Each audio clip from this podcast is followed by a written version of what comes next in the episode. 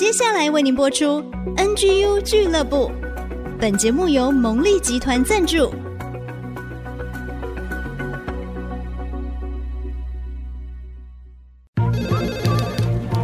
分享职场经验，找寻支持力量。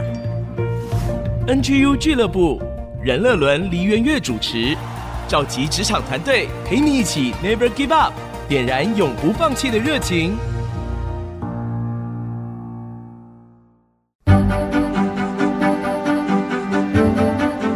朋友们好，欢迎收听 NGO 俱乐部，我是乐伦。NGO 俱乐部的节目呢，从二零二四年一月开始，听众朋友发现有一些些的调整，比方讲改变的瞬间。那我们从今年起呢，就暂时告一个段落。所以我们在整个一月份，听众朋友你会发现，乐伦都在跟呃前面的主持人，还有改变的瞬间几位主讲者呢做空中交接，所以他们陆续到节目中来分享他们各自精彩的生命经历。那么在今天呢，这集节目邀请到也是。各位朋友非常熟悉而且喜欢的小月姐姐，她也是 NGO 俱乐部这个节目的创意发想人哦。我们欢迎梨园月梨执行长。我是新竹基督教联合关怀协会的执行长，也是中华扭转力的秘书长。对，那我想还是称呼圆月比较亲切，是，是就叫我圆月。圆月，我想在节目一开始啊，还是要请你跟我们话说从头了。当初 NGO 俱乐部就是你发想的，你有这样的感动，是不是也可以跟我们谈一谈喽？因为我做了二十一年非营利机构关注青少年的一个工作的主任，好，所以呢，到现在真的到现在为止，我到今天。早上开一个会，嗯、人家看到我还要叫我李主任，嗯、还都改不过来。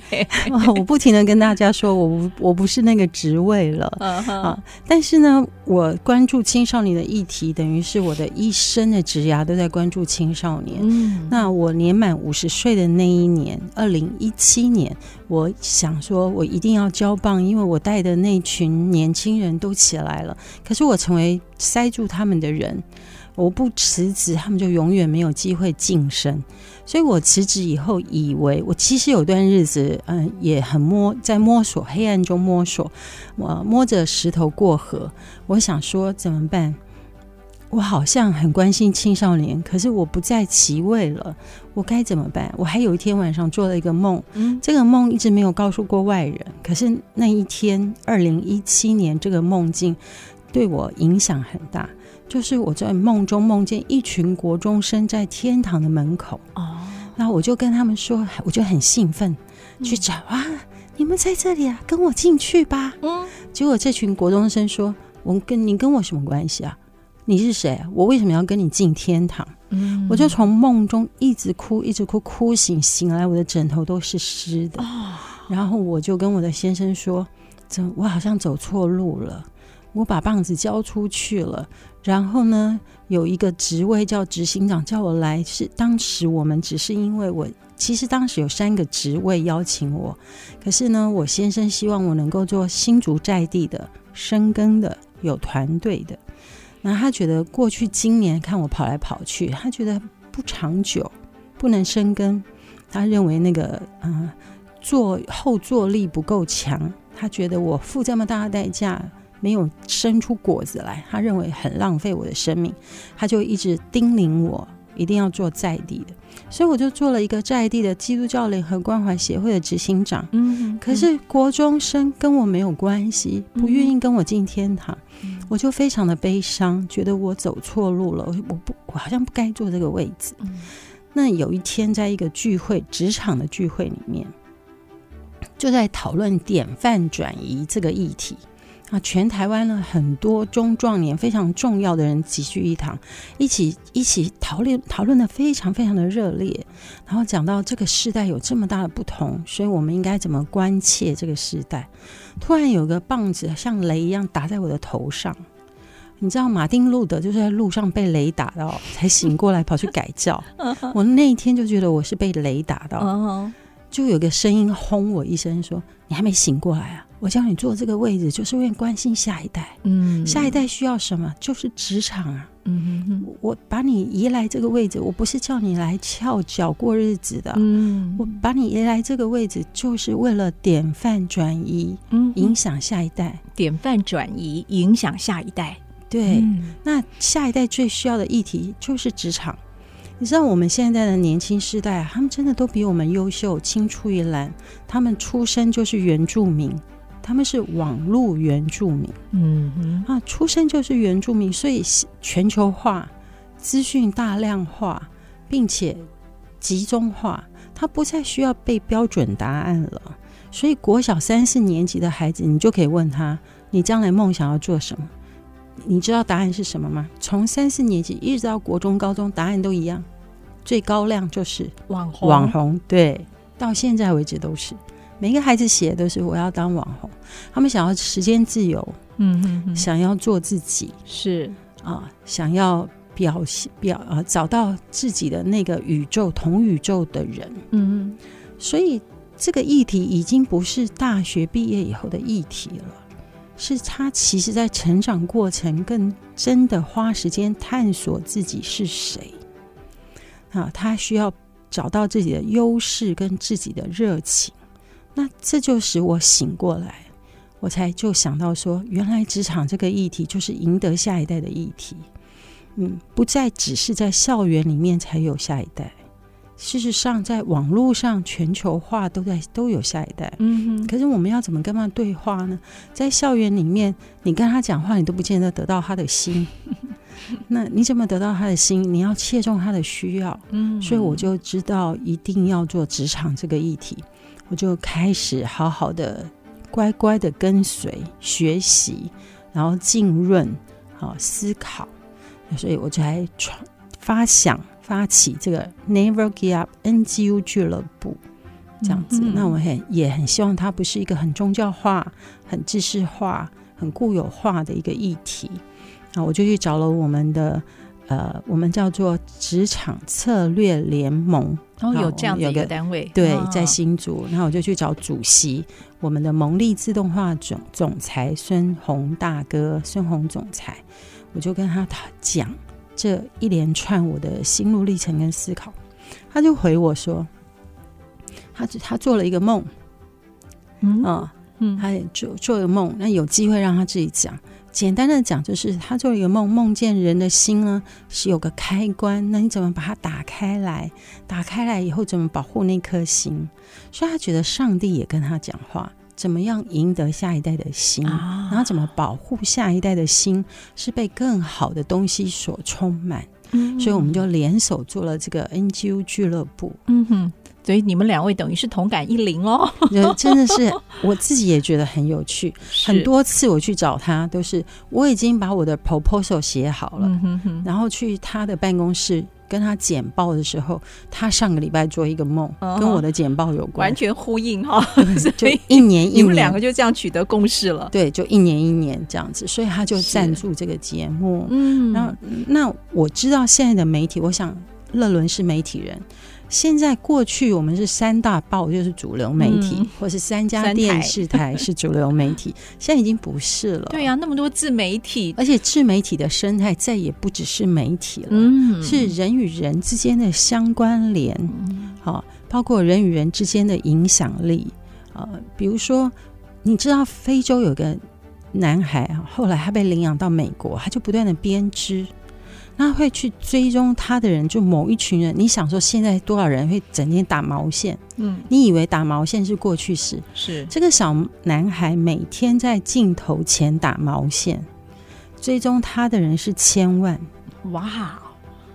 他就找找到那个这个议题的人呢、他一开始只是喜欢打毛线，而且因为他被领养，所以他觉得他被爱，所以他就打毛线来义卖。卖了的钱呢，捐助给那个孤儿院。没想到这个议题，他就只做这个议题，从头到尾只做的。因为我一直关注他，我关注他四五年了。他从头到尾只做一个议题，嗯，就是打毛线、义卖、关心孤儿。嗯哼哼，啊，从头到尾就这样啊。然后他的手不停的打毛线，他只要坐下来就打毛线，打各式各样的，打花朵的、围巾的、帽子的、桌巾的，任何东西，他把毛线把它变成各式各样的东西。好多人拿钱去赞助他，让他买毛线，然后呢，这个东西又卖了以后得到的钱又赞助了孤儿。嗯，哇，我就发现他才国小哎、欸，就做这件事。所以我就觉得职场这个议题，其实在这个时代跟我们过去不一样。我们可能都要一定的年龄以后才开始谈什么是职场。是对。那华人更是我们的教育成长背景更是另一种模式，就是我们的模式是啊、呃，万般皆下品。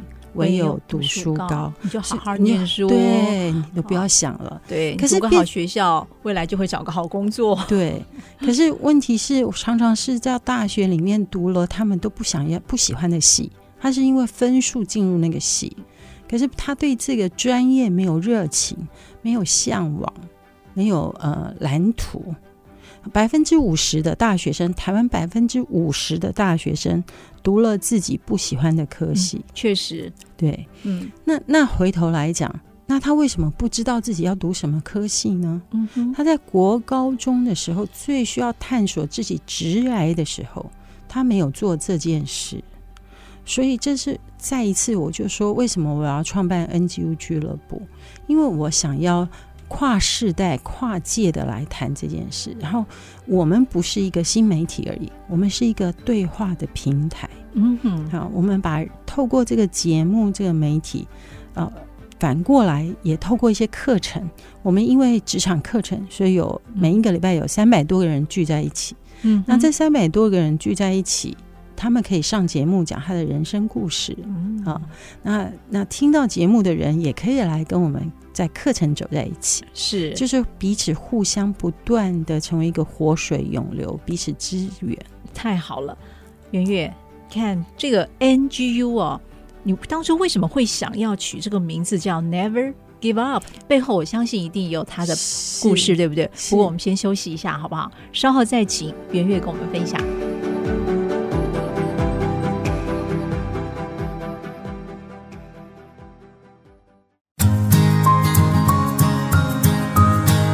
爱惜之音 FM 九七点五，欢迎朋友们继续收听由乐伦主持的 NGO 俱乐部。其实 NGO 俱乐部哦，同时还有一位主持人。我想听众朋友在听我们片头的时候呢，就会听到任乐伦、梨园月，我们携手主持。那么这个节目的发起。跟创意的构想啊，最初始也是由黎元月执行长他所想到的，已经迈入第四年了，多么不容易呀、啊！我想这个 NGU Never Give Up，当初有没有一些特殊的背景原因，你要取这个名字呢？对，这个过程中啊，因为我们上孔毅老师的课程，嗯，那老师孔毅老师是百万畅销书的作者，是他总共有四本书，第一本书叫《赢在扭转力》。好，他说我们不是赢在起点，是赢在拐点。在人生的每一个拐点，当你找到方法能够解决问题的时候，你就能够向上而去。嗯哼哼，我就问孔老师一个问题，我就说你在职场是从最基层的工程师，一直做到最高的全球化的总裁。那你在这个过程中，你觉得职场多少人浮浮沉沉？因为很多人就很快的。年轻年纪轻轻五子登科，那为什么有些人一辈子都不得志呢？嗯哼，为什么有些人一辈子都找不到伯乐？那有些人没有伯乐也能够冒出头来？他就回我说，其实基本上有两个原则。他说，一定只要持守这两个原则，你一辈子都不会被埋没。一个就是主动积极，第二个就是创意啊，创新。那我就想了，我就想了很久，主动积极、创意创新背后是什么？其实你永远都会主动积极，你遇到任何事情，你仍然都会激发创意。比如说疫情来了，有很多的店就倒了，有很多的产业就受到很大的损失。可是永远在最大的灾难，都有人，永远都有人赚更多钱，永远有人是赢家的那一边。那为什么呢？所以我就把主动积极、创意跟创新仔细思考以后，它背后其实就是一个永远不放弃的精神。只要你不放弃，你会不断的尝试，你就会主动积极。嗯、你不断的尝试，你就会找到创意创新的可能性。那我就我就想，哎、欸，其实我这么多年做青少年工作，我我也觉得，我们不断的跟孩子对话，有些孩子他们真的是家境困难呐、生命重重的这个悲剧不断的发生，可是他们就走出一片天。那有些孩子在优渥的环境，呃，又又聪明又伶俐，父母又是大学教授，可是他们就一辈子都在低谷里面。哎，你我遇过一个家庭，一个孩子真的很可惜，他父母都是知识分子，家族全部知识分子，然后全家族的人都考上台大，他自己也不免就考上台大，可是他从大三的时候得到忧郁症，直到今天，啊，四五十岁了。都没有出去上班过一天啊！那那所以呢？所以所以很多时候不是外界的资源的问题，是你内心的思想跟战场，你有没有赢得这一切？所以我还是又回到那个点，就是 never give up，就是你不放弃，你能够在。所有的事情里面，在可以改变事跟不能改变事上，你能够看懂什么是接受不可改变的事，那什么是可以改变的事？然后你能够认真的去寻找，在可以改变的点上，你能够找到一个立足点。我们说，呃，爱因斯坦说的吗？找到一个最小的主立足点，你能够扭转世界嘛？嗯哼，圆月，其实说到这儿啊，嗯，我不晓得你有没有听过另外一种声音。嗯，的确，我们应该要有绝不放弃的精神，还有毅力。但是，诚如你刚刚所提到的，对，我们要接受一些不能改变的，对，对不对？然后呢，很努力在改变事情上面要全力以赴，对不对？对。但我们觉得有很多事情不能强求，例如说我们在认识自己这件事情上面，我们常说在职场年轻嘛，哈，在职场你要多历练一些单位，多历练一些呃领域。你发现自己不合适，真的不合适，那就不要勉强啦。那所以其实我们是不是也要告诉自己，要告诉一些年轻的朋友，有的时候 give up。没关系，是是，嗯，就是我刚刚说的嘛，分辨什么是可以改变，什么是不能。分辨这个是重点，对不对？如何分辨？我觉得，如果我们把焦点放在跟别人比较的时候，嗯，你当然就会好像觉得我要更瘦，我要更美，我不可以放弃，我我怎么可以不减肥？我怎么可以不更美丽？我怎么可以怎么？如果你把焦点放在比较上，你就会很沮丧。所以这个时候，我们就会要鼓励他在一些事上要懂得放下，这是这是真的。可是有些事情，我觉得跟呃放弃跟放弃没有相关。是是是，我怎么知道我独一无二？嗯，好，我知道我为宝为尊，我怎么用上帝的眼光看我自己？那。那么，这个世代的孩子为什么比我们这个世代更需要讨论认识自己这个议题？我看了一本厚厚的报告，它叫《I 世代报告》。它讲到说，我们婴儿潮那一代到我自己其实是等于是 Y 世代左跟 X 世代或婴儿潮的衔接世代。那我们这一代呢，最向往的父母是什么父母？我们最想要的父母是开放式的教育，开明，接受新的事物，尊重孩子，接纳孩子，然后爱他，鼓励他，给他空间。你说现在这世代，现在的国小生的父母有没有做到这一点？国中生父母有，有大量都这么做的，都是这样子的。事实上，是从。五年级、六年级以后的父母几乎都是这样，我们不也是这样对待我们的孩子吗？对，对不对？因为我们这一代被婴儿潮养育的时候，受了某一些权威的苦，受了某些缺乏资源的苦，所以我们这一代总想要给下一代更开放、更开明、更多资源、更多鼓励。可是被接待的这一代，就是我们的下一代或我们的下下一代，忧郁症有没有比较少？并没有。对。对，嗯啊，情绪问题有没有比较少？并没有，所以，所以我我我觉得问题不在不不只是，当然是可以继续做这样的父母，但不只是这个问题。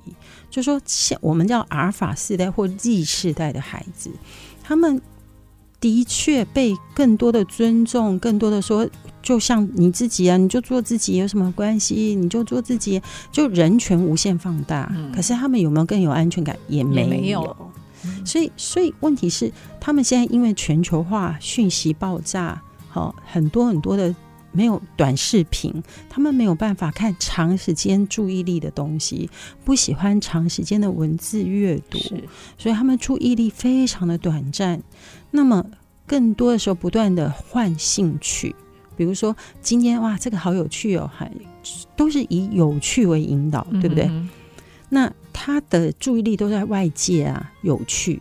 他什么时候关照他的内心？嗯，对，知道说无趣撞墙期也是学习必要的过程。嗯哼，好，那更多的阅读我的内心，更了解我内心的思考，更多的倾听我内心的声音。嗯，它是需要时间的。是，而且你有没有发现，在这个时代的孩子很容易感到无聊，因为他喜好多变嘛。对呀。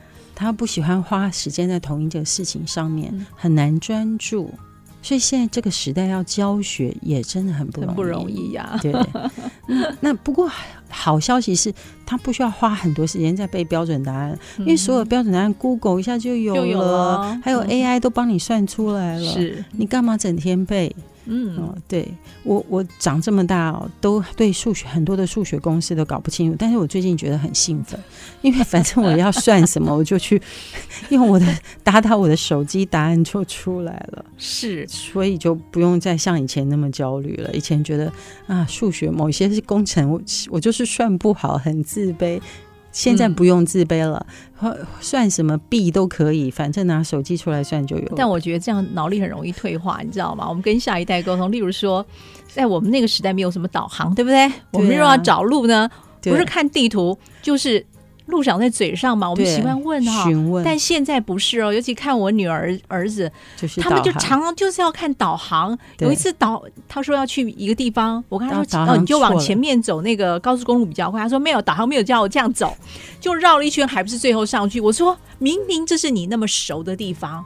我觉得你们花太少时间去看看你周围的环境，还有这些路径，其实这都是你很熟悉的。你太依赖这个，是你有一天你手机遗失了，或是呃宕机了，你怎么办？不能活啦，怎么可以？那个我带一个年轻人长大，叫我小月姐姐。他就有一天我们在我我在找手机，我说等一下，等一下。等我把手机找出来，你刚刚讲的话让我记录一下。他就跟我，我还没找到的时候，他就说：“小月姐姐，你怎么可以找不到手机？”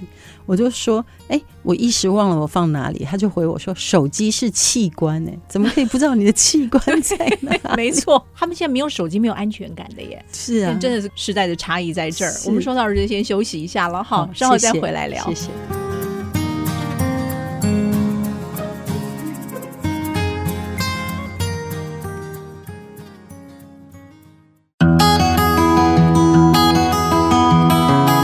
FM 九七点五，朋友们收听的节目是每个礼拜一晚上七点钟播出的 NGO 俱乐部。我们的节目呢，在礼拜天早上十一点也会重播。我是乐伦，今天的来宾，他也是 NGO 俱乐部的节目发起人，他目前是新竹县联合关怀协会的执行长黎元月。元月在这个节目的角色，扮演的就是整合线上以及实体平台的对话，带出更多的可能性，引领现在时代的媒体形态。好、哦，所以也请圆月来谈一谈这个部分。是，现在呢，媒体不一定是点阅率高就有用。嗯，好，现在是讲影响力嘛。没错，所以我们还是希望能够透过这个节目串起这些有影响力、在职场有影响力的人，然后变成一个平台，我们可以对话。那这四年来真的很有意思啊，因为我们有实际的每个礼拜的职场聚会，在职场聚会里面，对这个议题有兴趣的这些，甚至他人生从很基层走上来，在一些各行各业的不同职位的人啊，在这个。我们的聚会对话的时候，每一次我听到故事，就马上说：“等一下，留下你的联络办法，我要叫主持人采访你。是，你的故事太精彩了。嗯，他就很多好多次，他就他们都很羞赧，就说没有啦，我都是失败，我有什么故事可以讲？我就是失败的故事最能激励人。是啊，啊，太重要了。然后呢，这更有趣，我们的年轻人来录音间啊，跟我们一起这样做节目了一段时间，就跟我说：“小月姐姐啊，录音间就我们两个人。”然后呢，再加可能再加上小编一起进来录影啊，然后小编一起进来拍摄。他说讲了半天，不知道有没有人听啊？难道我们就在这里自嗨吗？又不知道谁在听。那我就我也不知道怎么办啊。哈，那没想到呢，我们就陆续，我就说我们就继续撒种嘛，因为圣经上说早上撒种，晚上也不要歇你的手。那我们每个礼拜有职场课程，是很实际聚会的。那、嗯、在这个职场课程里面，孔毅老师给我们很有架构的职场聚会，加上很多的案例分享。那我就从中就捞出很多人来上我们的节目。上了节目之后啊。隔了三年，开始这个效应就发酵了，好多家公司都跑来感谢我，嗯，跟我说：“哎、欸，我们公司啊，有人想尽办法要挤进来应征，都是很好的人才。”我也问他们说：“你怎么会来找到我们公司的？”他们就说：“因为我在那个 Never Give Up NGU 俱乐部听到你的采访节目啊，嗯，然后就我们就发现哇，这个回应如雪片般飞来呀、啊，我也觉得非常的有趣。”好，那在新竹这块地，应该是大家都说是全台湾收入最高的，天龙国都换给新竹了。可是新竹有很多的特色哦，啊，很多的名嘴呢，在全台湾绕一圈，都不约而同告诉我一件事，就说：哎，到新竹演讲啊，真的很特别。别的地方同一个笑话会带来的效应是立即的，可是，在新竹要过五分钟以后，他们才开始笑。那 所以我就知道了，说我们要做的节目真的不是只是一个媒体，我们是要真的把人、媒体、线上、实体都要串起来。好，那我就很努力去做这个背后串的工作。那实际的主持就交给乐伦。其实我挂名主持人，只是我是发起人而已。那我意思是想要创一个平台，让年轻人来发声，他们甚至可以问问题。他们年轻人可以在这里面表达他们很反向的思考，是那让不同你世代的人可以在这里回应。所以呢，也要跟听众朋友预告啊。一个好消息就是，我们正在计划一个座谈会，就是让职场的一些年轻朋友可以跟嗯企业家一起面对面这样的一个对谈。那这个企业家就是 DigiTimes 的社长黄清勇黄社长。是好，现场年轻朋友有些什么样的问题，我们的社长呢也要立刻作答。那我们就同步啊录音会播出哦。对我。挑战社长，不好意思，是我啦，就是代表你看，我一辈子跟年轻人在一起，就一身反骨。我跟社长说，根据调查这个数据，社长认同我这个数据，说父母在科学园区，然后呢很有越有成就、收入高的，他们的孩子不想进科学园区。嗯哼，好，数据非常的高。那为什么呢？孩子觉得我爸爸妈妈一辈子在科学园区好辛苦哦。然后呢，好像过得没有灵魂的生活一样，呃，没有自我，所以他们都跑北漂，跑去追逐梦了，追求自我。嗯、然后我们这些科学园区的父母，又把他们一辈子辛苦的股票，通通变卖来支持这些想要学艺术、学各种的年轻人，帮他们圆梦，帮他们圆梦。那这些年轻人最近啊，有一些就想。回新竹来啊，哦、他们就想要哎，回新竹到底可以做什么呢？因为现在大家越来越想要归乡了，嗯、好难回了。好，那可是回来到底能做什么呢？或者是说新竹有什么事情是我们可以一起提升的呢？或者是这群年轻人问我说：“哎，我爸妈做了一辈子半导体，可是我哈真的一辈就没有人可以用三分钟跟我解释什么是半导体嘛？” 我就把这些现象讲给社长听。我就跟社长说，我们可不可以来办一个座谈会？啊，那让社长呢能够跟这些媒体代表，或者是各行各业艺术代表、不同的年轻世代的代表交流一下，不要多，嗯，不要多，因为要深谈嘛。是，好，然后几位代表呢能够有一些深谈，然后谈话呢，这些谈话能够做成节目。那社长马上立马就答应我了，毫不犹豫。啊、而且我跟他说，三分钟就要说清楚什么是半导体哦。他说没问题。所以我就想要做这种跨世代、跨界的事情。这个太好了，好需要哦。对呀、啊，是也欢迎收音机旁的朋友们，特别是职场新鲜人，一定有很多的惶恐啦，呃，对未知的恐惧，没关系，有些。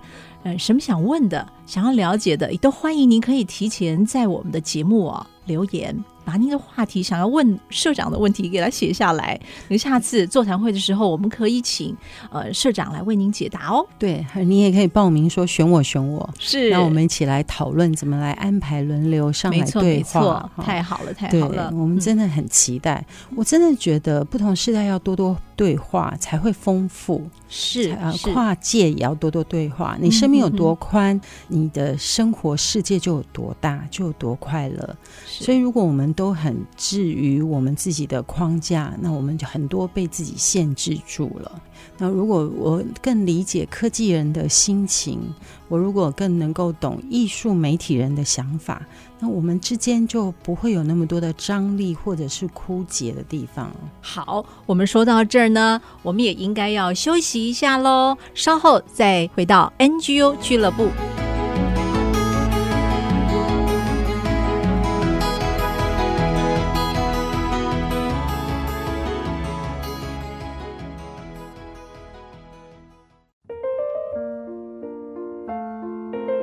爱惜之音 FM 九七点五，欢迎朋友们回到 NGO 俱乐部的节目当中，我是乐伦。今天我们的来宾也是我们 NGO 俱乐部节目的发起人，同时也是另外一位主持人黎元月黎执行长。我想元月其实当初你发想这个节目，就是希望能够带动这个节目，同时可以跟公益有所结合。我知道这几年也激荡出好多动人的故事呢。啊，我们刚刚讲跨界跟跨世代是，所以我常常想说，人都在哪里？除了睡觉之外，人最多的时间都在职场。好，就是你聚焦做的事，包括家庭主妇，包括学生。啊，其实人没有办法不做事。你说你懒懒的坐在电视面前。你躺在床上，你在发呆，你都在做一件事，欸。哎，其实不再怎么懒，你都在做一件事。对，不可能无所事事，不可能的，嗯、没有那一招啦。嗯、那我们常说累得像狗，其实狗根本没有你累。对，所以没有也没有那回，没有那个日子可以过，不没有办法。你所谓懒散，你也是在做一件事来懒散嘛。好、嗯。哦所以我就在想说啊，原来职场是我们生活的结果，它聚集了我对自我的看见，我的家庭生活，还有我的身体健康，所有所有事情的总结就在职场。那么职场就是大家聚焦的地方了，那代表是一个能量聚集的地方。所以有一天我在家里发呆，就想说，我怎么可以只做 NGO 俱乐部这个节目呢？我应该要把这个能量聚集起来。所以呢，我就发起了我们叫做“天使来发光”一个行动计划。是，那我又回去找了我们的这个呃职策盟的主席孙红总裁，嗯嗯，我就去找他，又告诉他我的梦想是什么。我说，如果有一群人聚在一起，那我们一起来做公益，哈，那这是最有效能的事。我所以我就想到说，我们。的孩子到了圣诞节的时候，如果高风险家的孩子呢，其实他们里面最大的低落就是他的需要没有被听见。那什么时候来听见最好呢？当然就是圣诞节的时候，让他看见说别人家的小孩都去吃大餐了，别人家的小孩都有新衣服，就是他没有的时候，我们就可以好好送他一个礼物。那我就邀请了新竹的关心一些高风险家庭的一些呃非营利组织一起商谈，我就邀请他们这些非营利组织去收集。心愿梦想清单，嗯，然后我就问孙红总裁说：“贵公司可不可以来圆这些孩子的梦？也就是说，如果有五百四十五个孩子的梦想需要被圆梦，我们就需要五百四十五个天使是来帮他们圆梦，所以我们叫精准圆梦。然后呢，我们的新竹基督教联合关怀协会就负责给礼券。”那孩子在写的时候，让社工员都有很好的素养来引导他们写，就我告诉孩子说，你们在写梦想的时候，不要想说，比如说我明年就需要有一百万这种梦想。你当然要想说，我真的很实际生活有一个需要，需要。那这个需要被解决了，嗯、就生活很多问题都被解决。嗯，好，我要他们往这个方向去想，是切实的一个需要，对，嗯、一个比较关键性的需要。嗯，那。而且是跟孩子说，就你现在这个年龄的生活，一个很关键性的需要，嗯、孩子去想哦。真的，我告诉你，我们做了四年，今年他学的，他需要一本英文字典，他觉得他不像别的孩子一样可以去补英文，嗯、所以他想要用英文字典来自修。明年他许愿什么呢？同一个孩子哦，第二年许愿日文字典。哇哦！你就知道这个孩子在成长，而且他不会去乱许愿。嗯、他知道说每一个资源都是很宝贵的。是的，那他也感觉到我们送礼物的人是送的是很真心在送他礼物，所以我们精准圆梦，我们连包装都非常的用心。所以每个孩子拿到礼物的时候，他不会想说：“哎呀，好像别人家拿的礼物是三千块，我拿的好像值五百块而已。”不会，他不会这样想，他会想着说。我的需要被倾听了，而且人家是用很真心来对我的。嗯、我我觉得，嗯，心与心的连接是最好的、最可贵的、最可贵的，真的不是外面的物质。哎，那四年做下来，真的发生很多事。刚开始的时候，有很多人跟我说，礼物也只有五百，礼券也只有五百。那他们常常去登记一个低收入户，可能就有好几千块，甚至上万块。会不会像我们这个这一份，他们看不看不中啊？结果没想到不是，很多的家庭，很多的孩子都回应，他们都很感动，他们都啊、看见这件事情带给他们的重要性。好，那你你不能想象，你真的解决他的文具的需要，你就让他们这个单亲的后面的这个妈妈能够有钱带孩子去吃饭。比如说，有个孩子，他的家他们全班都用擦擦笔写作业，这个是擦擦笔比一般的笔还贵。所以呢，我们就社工员就鼓励他说：“那既然你每次擦擦笔，因为全班都同一个文化同种笔，可是这个擦擦笔特太贵了，所以每一次买擦擦笔，孩子妈妈就没有钱吃饭。所以呢。”这个社工员发现，就鼓励孩子说：“那你要不要许愿许叉叉笔？”嗯，孩子就许愿许叉叉笔哦，而且他很呃，社工就陪他一起想说：“那你不但选叉叉笔，你选笔芯，可以买多一点，这样子呢可以让你撑久一点。”所以我们就一次买了很多叉叉笔、笔芯送这个孩子。那他因为不用再买叉叉笔，他们母子俩两个人可以好。真的正餐可以吃到正餐哇！你看这个时代哦，在新竹的天龙国，嗯，有人为了买文具没有办法好好吃正餐，很难想象，很难想象。真的就是地处科学园区附近二十分钟的车程就可以了。我去过好多个家庭，科学园区周遭二十分钟车程的地方可以到的地方，还有呢，有一对双胞胎。我们去送礼物的时候呢，教会的传道人把礼物送去了，是在海边，非新竹的海边，非常偏僻的地方。好不容易找到这一家庭了，才发现，哇，他就隔代教养，所以孩子呢，可能非常缺乏文化刺激，就常常放学都独处，双胞胎独处在家。所以教会的传道人就说：“那你要不要来教会吃点吃晚饭跟写功课？”我就陪你们，所以就有几个孩子每天放学都到教会吃晚饭写功课。那有一天功课写到数学，讲到蛋卷，数学议题题目是蛋卷怎么样怎么样，所以一个人可以分到几个蛋卷。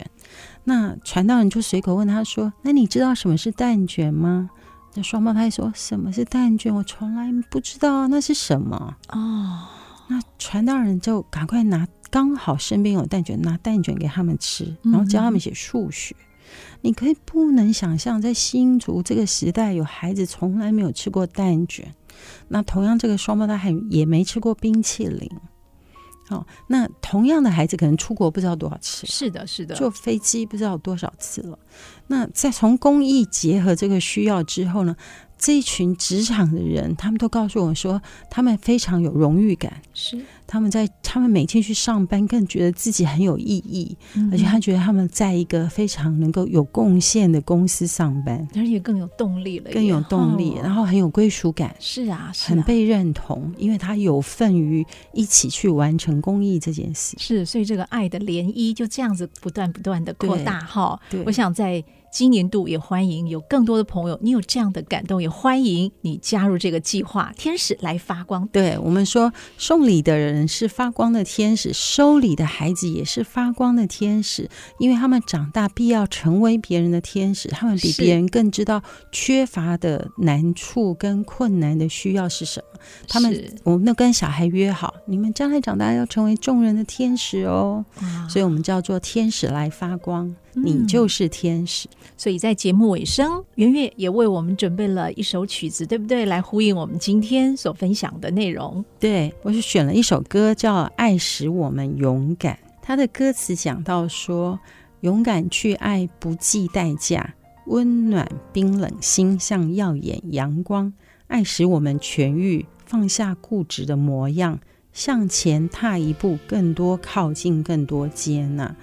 我觉得做这么多年助人者的工作，说真的，说道理也没有办法使人从 A 点走到 B 点。那从灰暗走向光明，常常不是道理，或者是你有什么技巧，最终就是一个陪伴。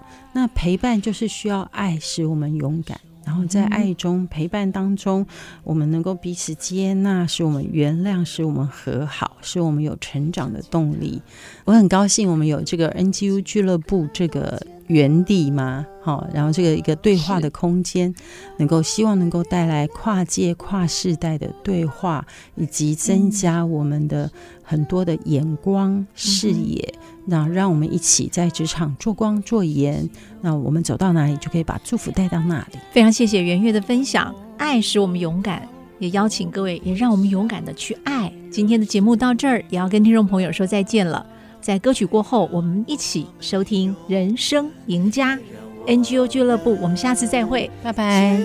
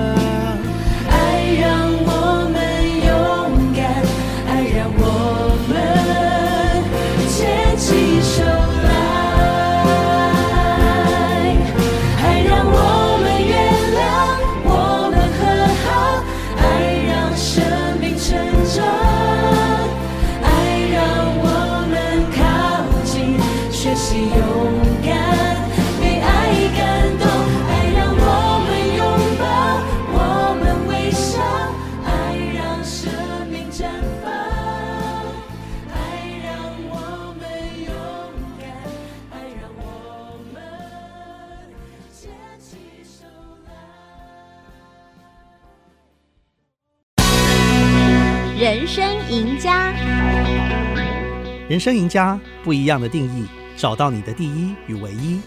今天我们来谈谈跨国谈判的技巧与秘诀。当 Motorola 用记忆体的设计技术交换日本的制程技术，Motorola 的代表是美国人，习惯直接开口说出他们要求的条件。日本代表呢却很少说话，等到美国人回程机票的日子快到了，才开口要求美方让步。而且呢，日本代表个个精通英语，美国人却听不懂日语，所以日本人私下用日语交换意见的时候，美国人都听不懂。孔毅发现之后，在代表团特别安插一位娴熟日语的美国人，并且严格禁止所有代表先行发言，只能回答对方的问题。若会议在日本举办呢，就暂时不订回程的机票。Motorola 这一方以缄默战术，让日本代表必须发言。中场休息的时候呢，这个懂日语的美国人啊，在转述日本企业代表们的对话。获得宝贵的资讯，最后终于获得公平的谈判结果，是不是很有趣呢？人生赢家，我们下次见。以上 NGU 俱乐部由蒙利集团赞助播出，蒙利集团邀您一起在职场、家庭、人际上 Never Give Up。